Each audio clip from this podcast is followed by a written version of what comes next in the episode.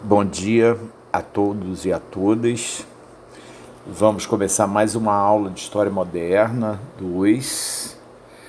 É, estamos no presente momento analisando, é, discutindo um texto do Starobinsky sobre a palavra civilização. Fizemos uma primeira aula em que apresentamos em nível mais geral as questões que envolvem é, o conceito de civilização e hoje vamos de, nos deter mais é, especificamente sobre o texto do Starobinsky.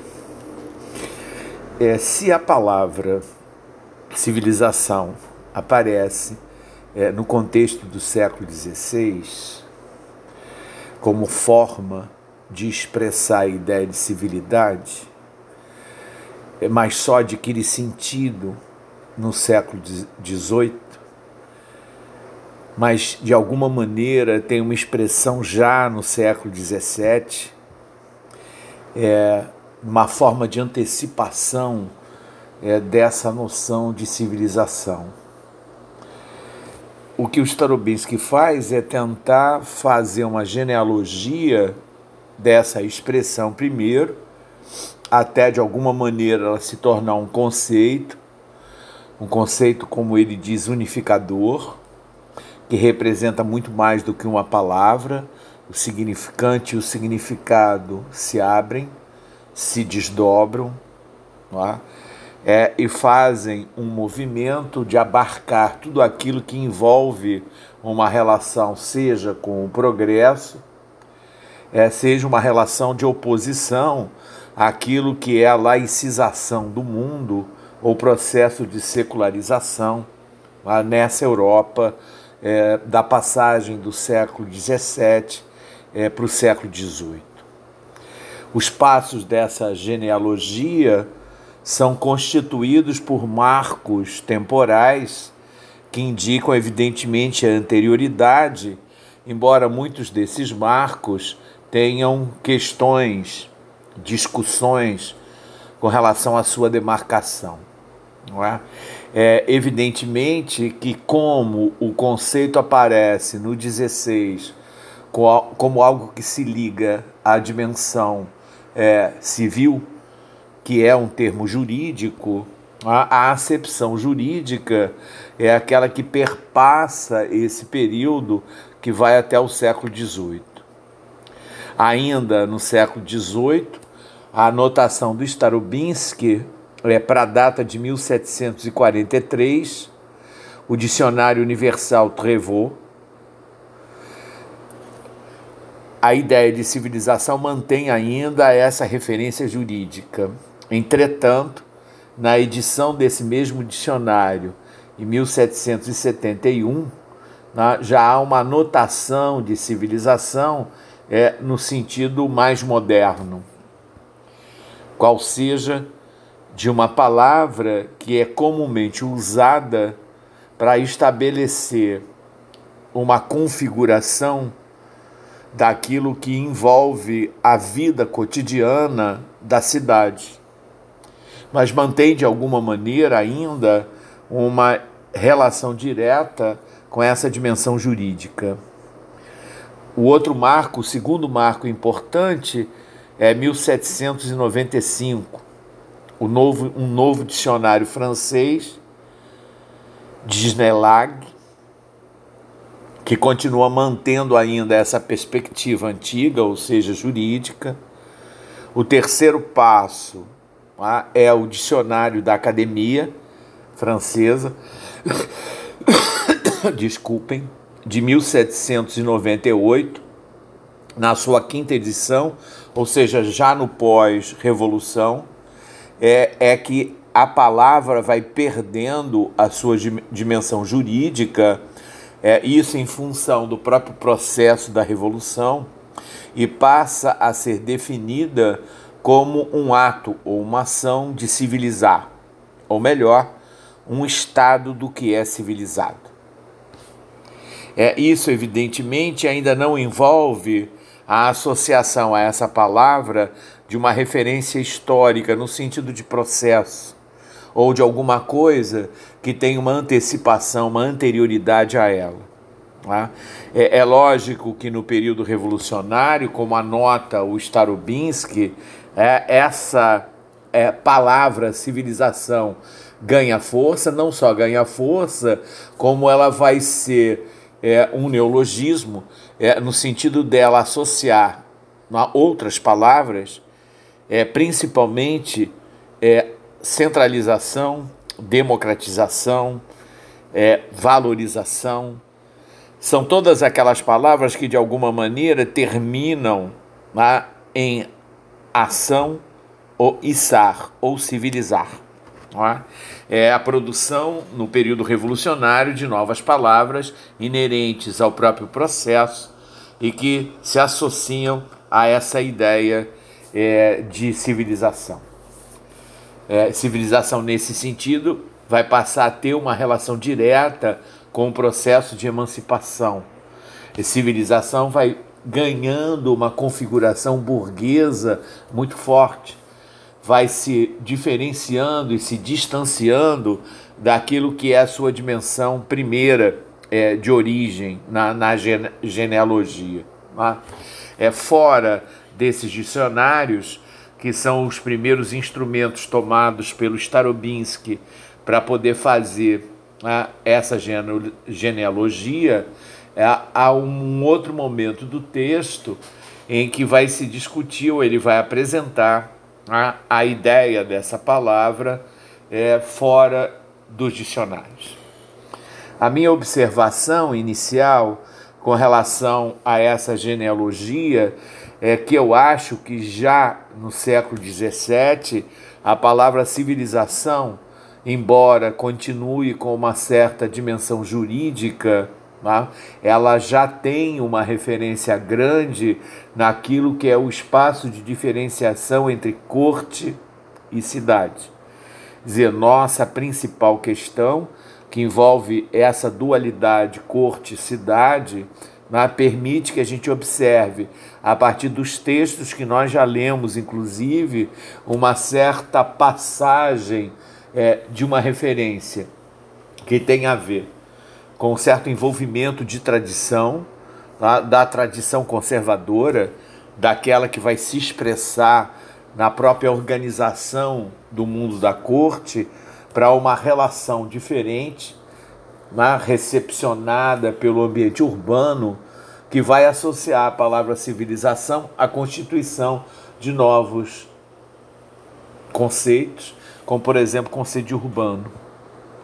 Então, eu acho que já no século XVII, a palavra civilização se modifica, ela não é mais uma palavra.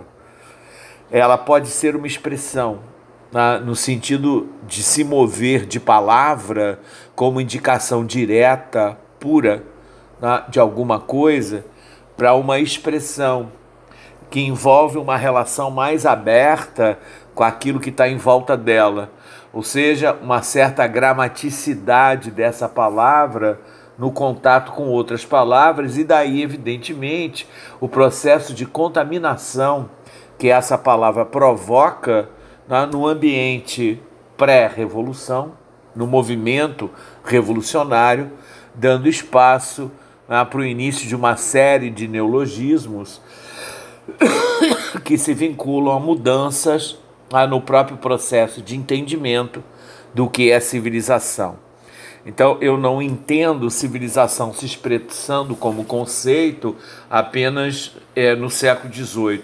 Acho que a dimensão da cultura barroca ela é suficientemente forte, tensa, né, contraditória para abrir caminho para uma explosão de sentidos é, da palavra, principalmente no sentido da recepção que é feita por esse mundo burguês, o mundo da cidade. Tá?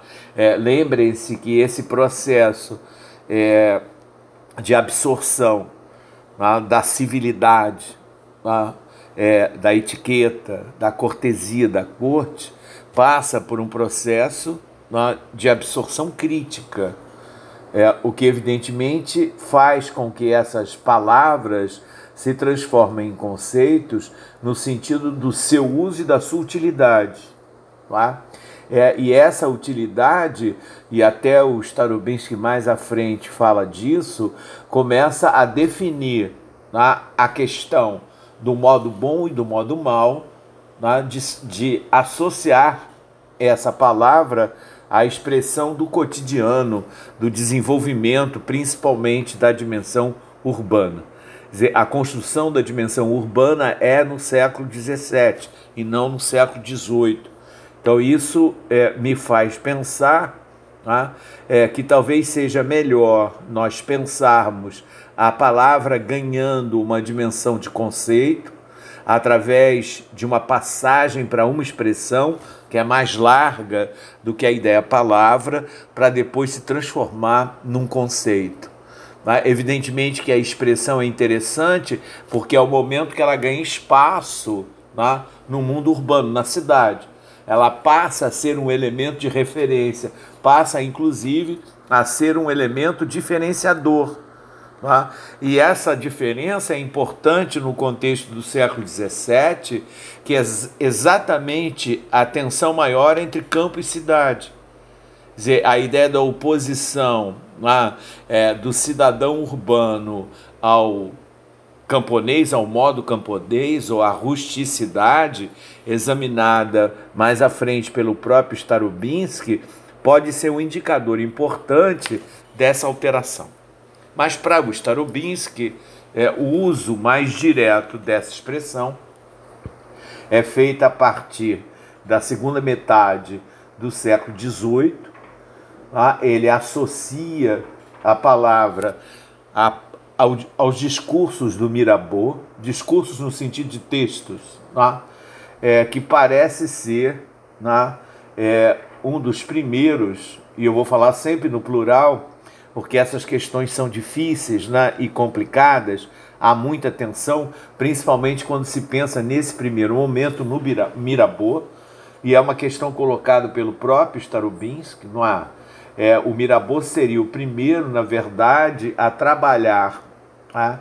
Eu acho que já o conceito de civilização numa expressão não jurídica, tá? associando a ele a própria dimensão da história, ou seja, o processo né, de desenvolvimento desse conceito como um conceito mais abrangente. Né? É, mas ele coloca que haveria uma divergência né, com relação a essa posição do Mirabeau por conta de uma produção do Turgot feita em 1751, ah, em que apresenta ah, a palavra civilização usada num texto dele chamado Discursos sobre a História, ah, em que Turgot faz um elogio é, à religião como um elemento de freio àquilo que seria né, o processo né, de decadência da própria dimensão é, civilizada. É, ou seja, é, ele tenta estabelecer uma diferença com outro modo de pensar a civilização, que é o modo do Mirabeau e dos iluministas, mostrando como essa palavra tem um sentido, ou poderia ter um sentido diferente daquele que é apresentado pelos iluministas. Isso vai ser importante porque mais à frente nós vamos ver como essa genealogia né, é, torna a palavra conceito na, na expressão é, do Starobinsky e como isso modifica o próprio sentido da palavra, não é? É, aqui nos anos 1750, então, há um, o desenvolvimento né, dessa palavra, iniciando uma trajetória que passa a fazer com que ela designe vários sentidos diferentes daquilo que é a dimensão do social. Tá? E a dimensão do social aí envolvendo a referência intelectual Lembrem-se que estamos na passagem do século XVII para o século XVIII. Essa passagem foi importante porque, de alguma maneira, ela deu continuidade àquilo que eram as expressões do final do século XVIII e elas amadurecem na segunda metade é, do século XVIII. E isso acaba fazendo com que essa pluralidade de sentidos que está associada à palavra civilização indique, de um lado, é, esse processo de desenvolvimento do espírito humano, é, tudo aquilo que tem a ver com uma certa perspectiva de mudança, é, tudo aquilo que está vinculado diretamente à ideia de progresso, e uma outra perspectiva conservadora, que é a perspectiva que está ligada ao Turgot, que é a ideia de civilização limitando, de alguma maneira, aquilo que são os avanços. Ou seja, mostrando como esses avanços né, caracterizam uma desordem naquilo que é a dimensão perfeita da palavra civilização ou do modo de ser civilizado naquele momento. Quer dizer, o que evidentemente revela esse processo de transferência é, da palavra para a expressão, exatamente porque a percepção que o Turgot tem tá, é da recepção da palavra é, no mundo burguês. Ou seja, para esse universo burguês, de valores burgueses, a palavra civilização tem a ver com um movimento para frente, alguma coisa que indicaria o próprio processo de laicização, não há? A perda dessa referência religiosa, que é onde a palavra civilização se instaura de forma melhor. É? Exercer civilizado significa estar aberto para as novidades, estar aberto para as diferenças. Tá? E é isso que configura nesse primeiro momento de embate exatamente esses sentidos diversos que são anunciados. O outro momento interessante, fora dos dicionários, que o Starobinsky chama atenção, tá? é para a data de 1801. Tá? É, 1801, início né, do século XIX, é, seria o momento em que a palavra civilização, agora evidentemente já um conceito, mas a sua expressão de palavra, né, ela ganha uma consistência linguística, ou seja, ela deixa de ser um neologismo, uma palavra que deriva de civilidade, de alguma coisa, para estabelecer um contexto de significação própria. Ou seja, a palavra civilização se expressa através de autonomia. E essa autonomia vai acabar fazendo com que ela seja né, comum, ou passe a ser comum, não só nos dicionários, mas na dimensão cotidiana é, da vida. Tá? É, mas ainda no século XVIII, algumas anotações importantes feitas pelo Starobinsky. Né? É, ele anota a data de 1775 como um momento decisivo, porque para ele seria é, o momento mais expressivo da ruptura com a referência religiosa da palavra.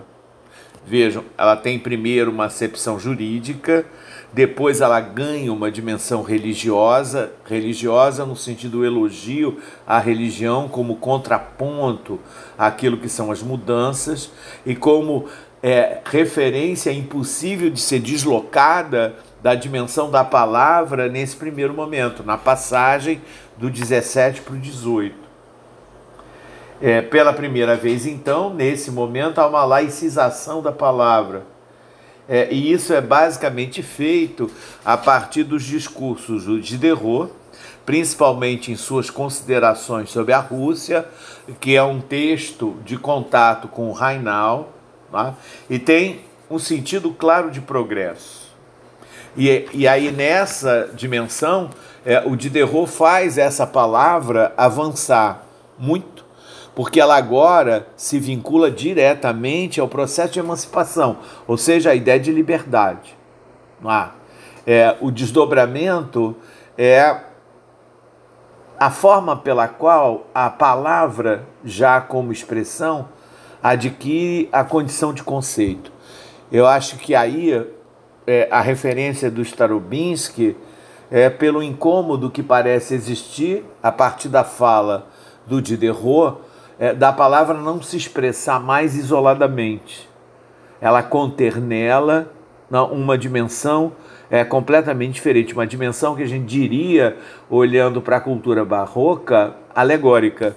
Alegórica no sentido de expressar muito mais do que uma palavra, ou se referir né, não a uma coisa, mas a um conjunto de elementos, ou seja, aproximar né, a palavra da dimensão de conceito feita pelo Diderot é, significa dar conta de um processo de desenvolvimento da vida cultural, da vida artística, da ciência. Né? E aí assume a condição, como diz o Starobinsky, de um conceito unificador, que apresenta não só um sentido da história, mas também mostra como o homem se civilizou. Ou seja, é, se torna a dimensão moderna exatamente porque agora ela está associada não só a essa referência histórica, mas a um desdobramento importante no sentido das atitudes, do modo de ser tá, do século XVIII. Ou seja, ela ganha uma maturidade que faz com que ela possa ser usada na referência cotidiana, no sentido da chamada linha, é, língua vulgar, tá? como expressão é, de adjetivação de alguma coisa, seja, é, é, seja exatamente pela produção que ela faz dos seus contrários, então ela já tem uma referência crítica importante, né? no sentido dela poder permitir o aparecimento de noções de não civilizado? De incivilizado e assim por diante. Assim, é, como conceito unificador, é? é, é, abrangente. É, e passa, a partir daí, segundo o Starobinsky, a ser objeto de análise. e ser objeto de análise, segundo Starobinsky, a partir de uma leitura de Guizot, em 1828, que pensa a, a palavra a partir do desenvolvimento da atividade social e individual, do processo pelo qual a, a sociedade passa, a humanidade passa. E aí se percebe claramente como o conceito de civilização ganha uma consistência de universalidade essa universalidade faz com que ele seja pensado a partir desse momento como alguma coisa que pertence à humanidade como um todo. Ou seja, é, o conceito passa a ser unificador em função disso. Isso, evidentemente, tem um problema. Tá? Ao ser extremamente unificador, passa a produzir exclusão né, das diferenças. E esse é um dos problemas centrais da filosofia das luzes, no sentido dessa universalização que anula as dimensões particulares, anula as especificidades, anula as particularidades. É? se de um lado é, você tem essa universalização, é, por outro, você tem uma associação definitiva a partir desse momento à ideia de progresso. Em especial, porque ao lado da reflexão analítica, essa que está sendo observada a partir é, da produção do Guizot, você tem uma outra forma de entendimento ou uma outra forma de análise que está basicamente vinculado à ideia de uma reflexão genética, de entender a civilização como um processo, como um conjunto de momentos sucessivos como etapas de um processo civilizador ou como um índice que indica o estado de progresso das sociedades, ou seja, em seu sentido universal, como marcha da civilização ou como quadro do progresso do espírito humano, conforme a, a expressão do próprio título do Condorcet. Starobinsky cita nesse processo de discussão é, o Emile Benveniste, que é um dos pioneiros na reflexão contemporânea sobre o conceito, ao lado, evidentemente, de Lucien Febvre, né, da Escola dos Anais, que propõe, no início do século XX, um congresso internacional a respeito da palavra civilização, que é uma produção muito interessante é, e típica do Lucien Febvre. Né? Quando há muita discussão em torno é, de uma palavra ou de um conceito, ele tinha a mania de reunir um monte de gente para debater exatamente essa variação. Não para chegar a uma conclusão ou um elemento unificado, para mostrar né, a importância desse debate e a importância dos pontos de vista, né? no sentido da abrangência da liberdade. É, Lembrem-se que boa parte da Escola dos Anais está vinculado às próprias expressões liberais desse período. Né? Para Banveniste, né, é, o conceito de civilização adquire no século XVIII o sentido abrangente e de continuidade, associado né, é, associando a ela a dimensão histórica, a visão histórica. É, evidentemente que essa visão histórica, como ela está vinculada à ideia de progresso, ela vai produzir uma interpretação otimista do mundo, né? é, rompendo com aquilo que era a dimensão né, religiosa, ou seja, ganhando materialidade. Né? O conceito é, de civilização a partir do 18 faz, segundo Banvenisti, aquilo que já foi anunciado pelo Starobinski e por nós nessa releitura, tá? que é a ruptura com essa dimensão é, religiosa, na né? dimensão é, daquilo que era esse, é, esse, esse modo de pensar né? a ideia de civilização a partir é, da noção de, de ciclos, que era a tendência da própria expressão na, daqueles que tinham uma referência religiosa na própria concepção de história, por exemplo, como o Vico. Não. É, entretanto, há um elemento importante a partir daí, que é, é um certo desvio nessa genealogia, porque ele começa a incorporar as referências é, inglesas da palavra. Quer dizer, se na França ele fez uma genealogia em que o Mirabeau né, e o Turgot disputam né, a proeminência de terem usado a palavra, é, ele, ao falar da Inglaterra, mostra como o primeiro a usar a palavra foi o Ferguson. O Ferguson, dentro de um contexto especial, que mais à frente nós vamos dar a ele uma dimensão de análise mais específica, é?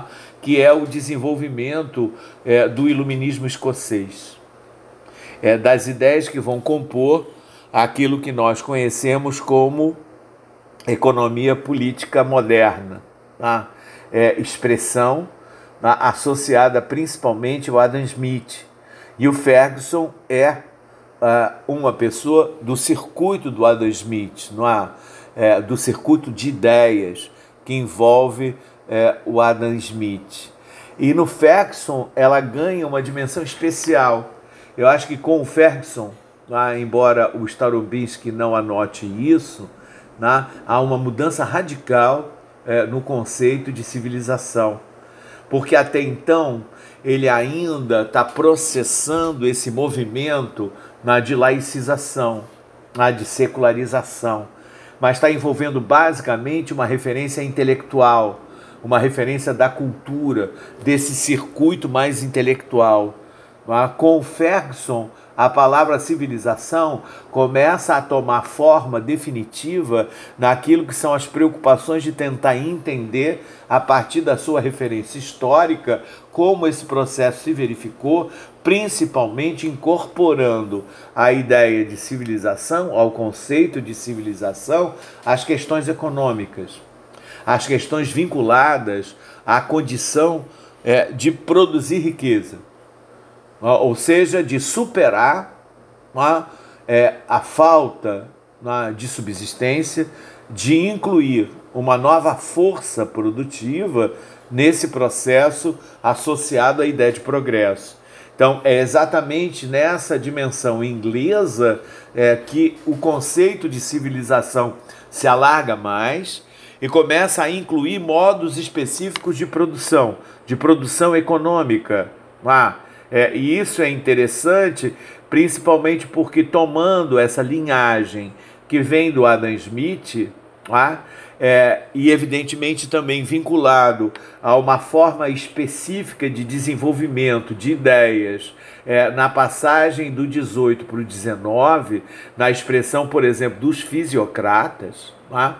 a discussão se alarga e ela permanece o tempo inteiro presente, exatamente porque ela vai colocar em questão a relação campo-cidade.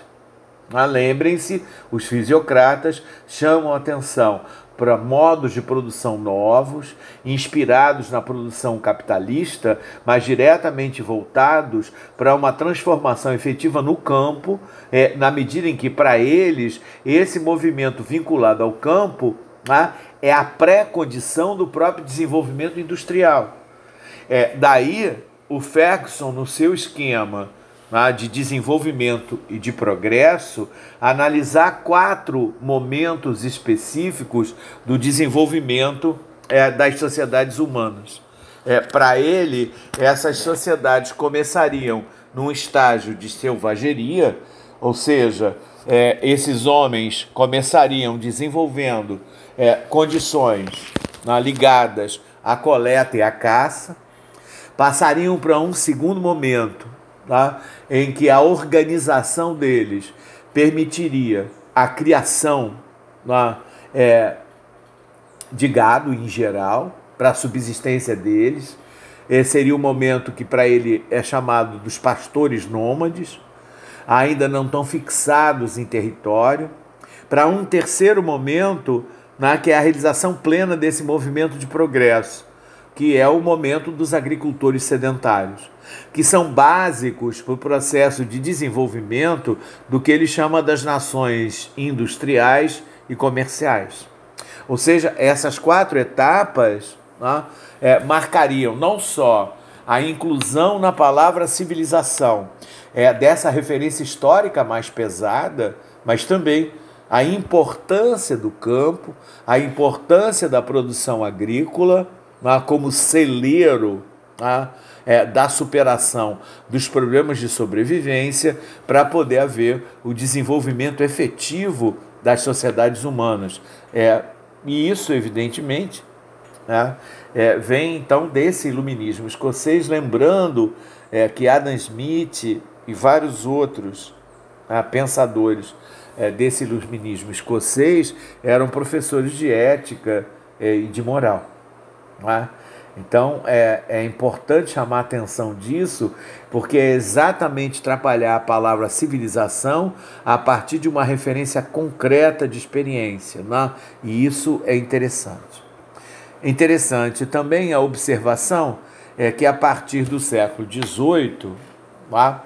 é, essa palavra civilização, agora já um conceito, incorpora a categoria razão. Tá? É, é, Lembrem-se que até então a gente está discutindo isso, mas a palavra razão e, evidentemente, o seu desdobramento racionalidade não estão aparecendo. Então está na hora da gente colocar em pauta essa discussão, mesmo antes do nosso debate do Cassirre e das condições mais gerais da caracterização é, do iluminismo. Não há? E por que a categoria razão entra? Não há? É, sem razão, né, é, o racionalismo é impossível. É, pensar civilização, então, né, é, sem autonomia e liberdade do homem, liberto da religião, é, seria impossível. Porque aí você não poderia relacionar civilização e história, assim como relacionar a civilização ao progresso. Desse modo, o século XVIII, especialmente em sua segunda metade, seria o momento de autoconsciência mais radical do lugar do homem no mundo, através de sua reflexão sobre o presente e o futuro, reelaborando a própria noção de projeto, que vinha do Renascimento, vocês se lembram, e agora o projeto não é mais apenas uma referência para um modo novo de pensar o trabalho, de um novo, de um novo modo de pensar a produção. Tá? É, mas agora a noção de projeto na, no século XVIII, no Iluminismo, é a condição do homem, usando a razão, constituir um movimento que envolve a perspectiva de futuro. Tá? Nessa linha de desenvolvimento, o Starobinsky chama atenção para Mailer, é, que acompanha evidentemente Ferguson, né, e ele junto Rousseau, é, que embora né, o, o, Rousseau não use a palavra né, civilização, é, ele elabora uma análise em que ela aparece através né, é, da narrativa que ele faz né, do que seria esse movimento de mudança. Né, porque ele vai propor, assim como Ferguson, é, um modelo evolutivo é, com a novidade, nesse caso, de uma politização do conceito de civilização. Rousseau associa a esse movimento na geral das sociedades a ideia da estrutura de poder. É, relaciona as condições econômicas à estrutura de poder. E isso Ferguson, de certa maneira, também faz. Não é? É, e isso é importante. Né? Isso se consolida também, de algum modo, é, na própria história da civilização, como história da liberdade em marcha, seu processo de constituição né, da liberdade do Diderot. Né? E também vai se desdobrar na expressão importante né, é do Condorcet. É, o Condorcet talvez seja é, a, o auge desse processo de associação é, de civilização a progresso, é, estabelecendo um quadro geral é, histórico do desenvolvimento do espírito humano. Ele estabelece dez épocas diferentes e essas épocas e essas épocas vão da primeira, as tribos, até a décima, que é evidentemente o processo de instauração é, da República Francesa. Vejam, esses esquemas é, de progresso associados à civilização encontram também, por exemplo, no Conte, no positivismo, século XIX, a lei dos três estados, né? Que é uma forma de entendimento desse processo de desenvolvimento da humanidade. É? É, para o Conte, ele passaria primeiro para uma, por um processo teológico, não é? é?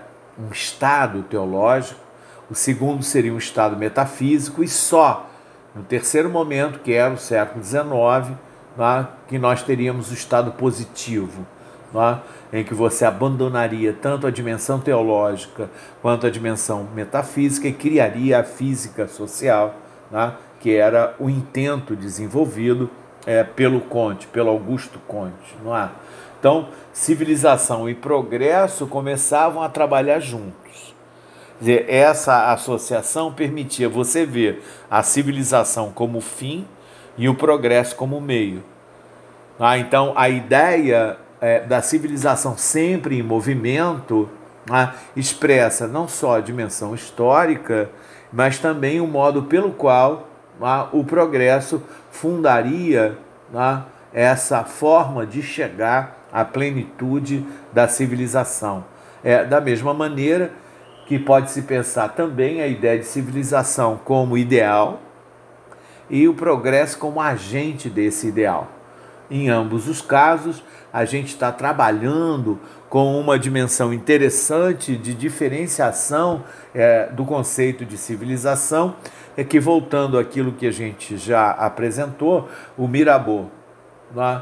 lembrem-se, é, trabalharia ainda com a inclusão da referência religiosa, o Rousseau né, desenvolve é, nesse processo de entendimento do, da dimensão civilizacional a ideia da perfectibilidade, né, a ideia de perfeição, e a perfeição reivindicada a partir de uma volta ao estado da selvageria, né, a ideia do bom selvagem ah, ou seja, do elogio do selvagem, na verdade, haveria uma diferenciação importante, é, e o Starobinsky anota com relação ao Montaigne, O Montaigne está trabalhando com o bom selvagem, está fazendo análise do bom selvagem.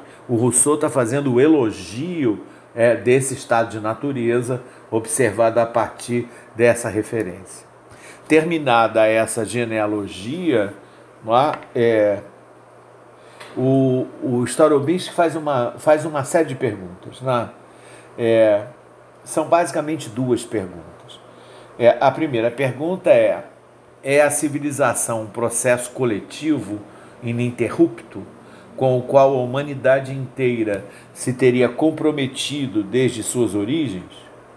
Consistiria sua única variação apenas em seguir um ritmo ora lento, ora rápido, segundo os lugares e as épocas? Tá?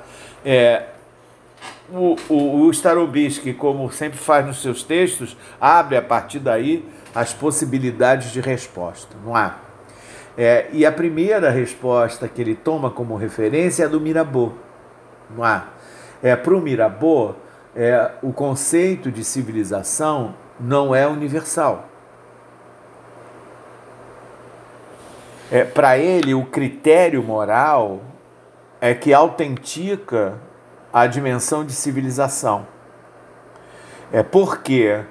Porque ele está percebendo nessas disputas do século XVIII a possibilidade de uma certa hipocrisia com relação aos iluministas que estão falando desse processo de desenvolvimento através da referência processual. É, nesse sentido, Mirabeau se coloca, como Starobinsky anota, na contramão é, da ideia de permanência dessa dimensão histórica, ou seja, ele é contra a ideia de continuidade tá? é, e define a partir daí uma teoria de ciclos, tá? que lembrem-se é uma relação também muito próxima tá? àqueles que produzem a ideia de história, como o Vico nesse momento, tá? quer dizer, no momento anterior, século XVII. É, a civilização, então, para o Mirabeau, não é progresso ela é basicamente uma forma de você tentar entender o estado da cultura e todos os elementos que compõem esse estado no sentido das ferramentas, tá? ferramentas materiais que garantem de alguma maneira esse desenvolvimento. Tá? É, o comentário que o Starobinsky faz, que é importante, tá? é que Mirabeau, de alguma maneira, é, faz uma certa análise meio pluralizada do conceito. É, principalmente porque ele tem né, essa pertinência de ser o primeiro a usar a palavra.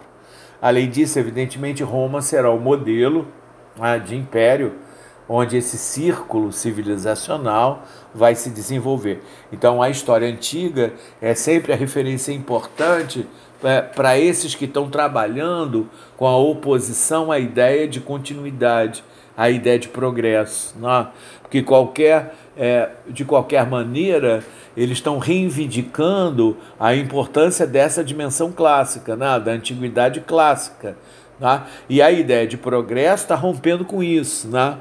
está abrindo a possibilidade, é, e nós vimos isso quando discutimos a querela entre antigos e modernos, é, perceber como, no próprio contexto francês do século XVII, havia o início de um processo de ruptura com aquilo que era a importância dada até então é, para Grécia e Roma.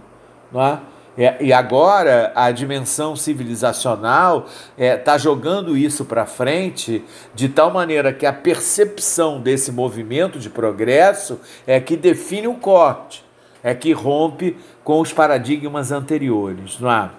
É, a segunda resposta é, seria basicamente tentar entender a difusão da civilização é? É, apresentando um conteúdo crítico contra tudo aquilo que era o antigo regime. Crítica para a falsa polidez, para a hipocrisia, para a corrupção. É? E isso levaria basicamente é, um, na, no final do 16 e início do 17, Montaigne construir a ideia do bom selvagem e o Rousseau trabalhar com a ideia da perfectibilidade. que o, o, o de alguma maneira também está presente no Montaigne.